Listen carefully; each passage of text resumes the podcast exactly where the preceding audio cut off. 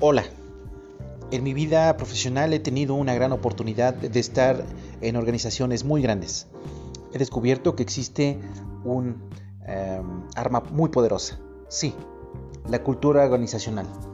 Esta tiene un poder inmenso, impacta directamente en el comportamiento de los miembros de la organización. Hay dos formas de ver esta cultura.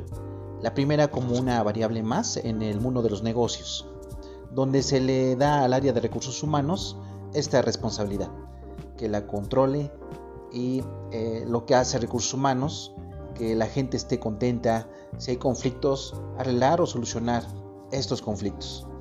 En algunos casos se sofistican más y hacen encuestas de clima organizacional. Y aquí hago dos distinciones. La cultura de la organización es como el carácter de una persona.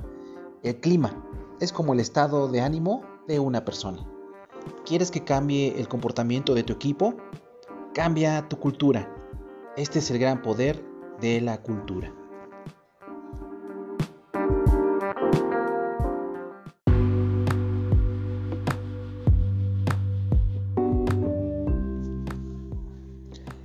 Pero la propuesta en este podcast es eh, ver a la cultura como la ventaja competitiva de tu organización. Pero ¿y cómo la podemos construir? La cultura es el carácter de la organización, entendiendo carácter como temple con que la organización enfrenta la adversidad y sale fortalecida. Peter Rocket, em, padre de la administración moderna del siglo XX, nos regala una frase poderosísima para aquellos líderes que hoy piensan que la estrategia lo es todo. La cultura se come como desayuno a la estrategia. ¿Qué quiso decir? Si nosotros agarramos una muy buena estrategia y la metemos en un equipo que tiene una cultura de desconfianza, de puñaladas por la espalda, de silencio, de un liderazgo opresor, más que transformador, como triturador de papel, la hace pedazos. Pero si agarramos una estrategia de negocios más o menos buena, la ponemos en un equipo con una cultura de colaboración, de trabajo en equipo, transparencia, de confianza, ellos mismos la mejorarán, la implementarán, con seguridad obtendrán mejores resultados.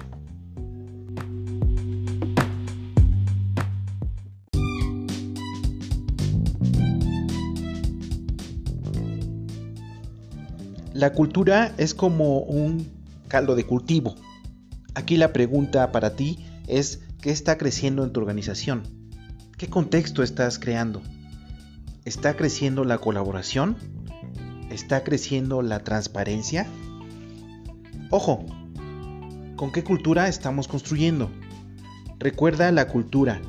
La construyes con tus comportamientos transparentes y de colaboración con cada uno de tus seguidores. La cultura se construye con cada promesa cumplida o no cumplida. La cultura se construye por diseño. Define qué resultados quieres y entonces verás qué cultura genera esos resultados. ¿Tú quieres conocer los valores de alguien? Solamente observa cómo trata a los demás. El comportamiento son valores en acción.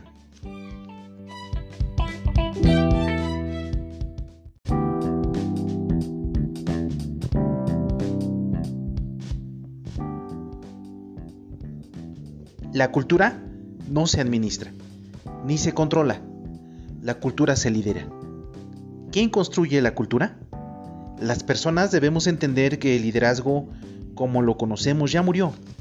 Es el liderazgo heroico por designación divina. Un grupo selecto, la posición, tomando todas las decisiones y por lo tanto ellos son los líderes y yo no. ¿Es el liderazgo? Quedó en el pasado. Tenemos que dejar de ver a los líderes de arriba de la organización, 10 o 15, que tenían el nombramiento, y ver a los mil y tantos que conforman la organización. Es decir, ver en cada uno de nosotros un gran líder de potencia. Es un cambio radical. Este planteamiento se llama metaliderazgo. Un liderazgo desde adentro. El metalíder se lidera a sí mismo.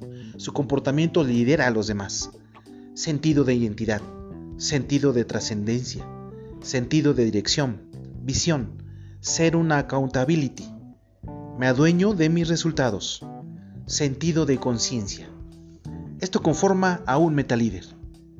Te agradezco tu tiempo para escucharme y estoy a tus órdenes para cualquier consulta. Que sigas teniendo un excelente día. Saludos.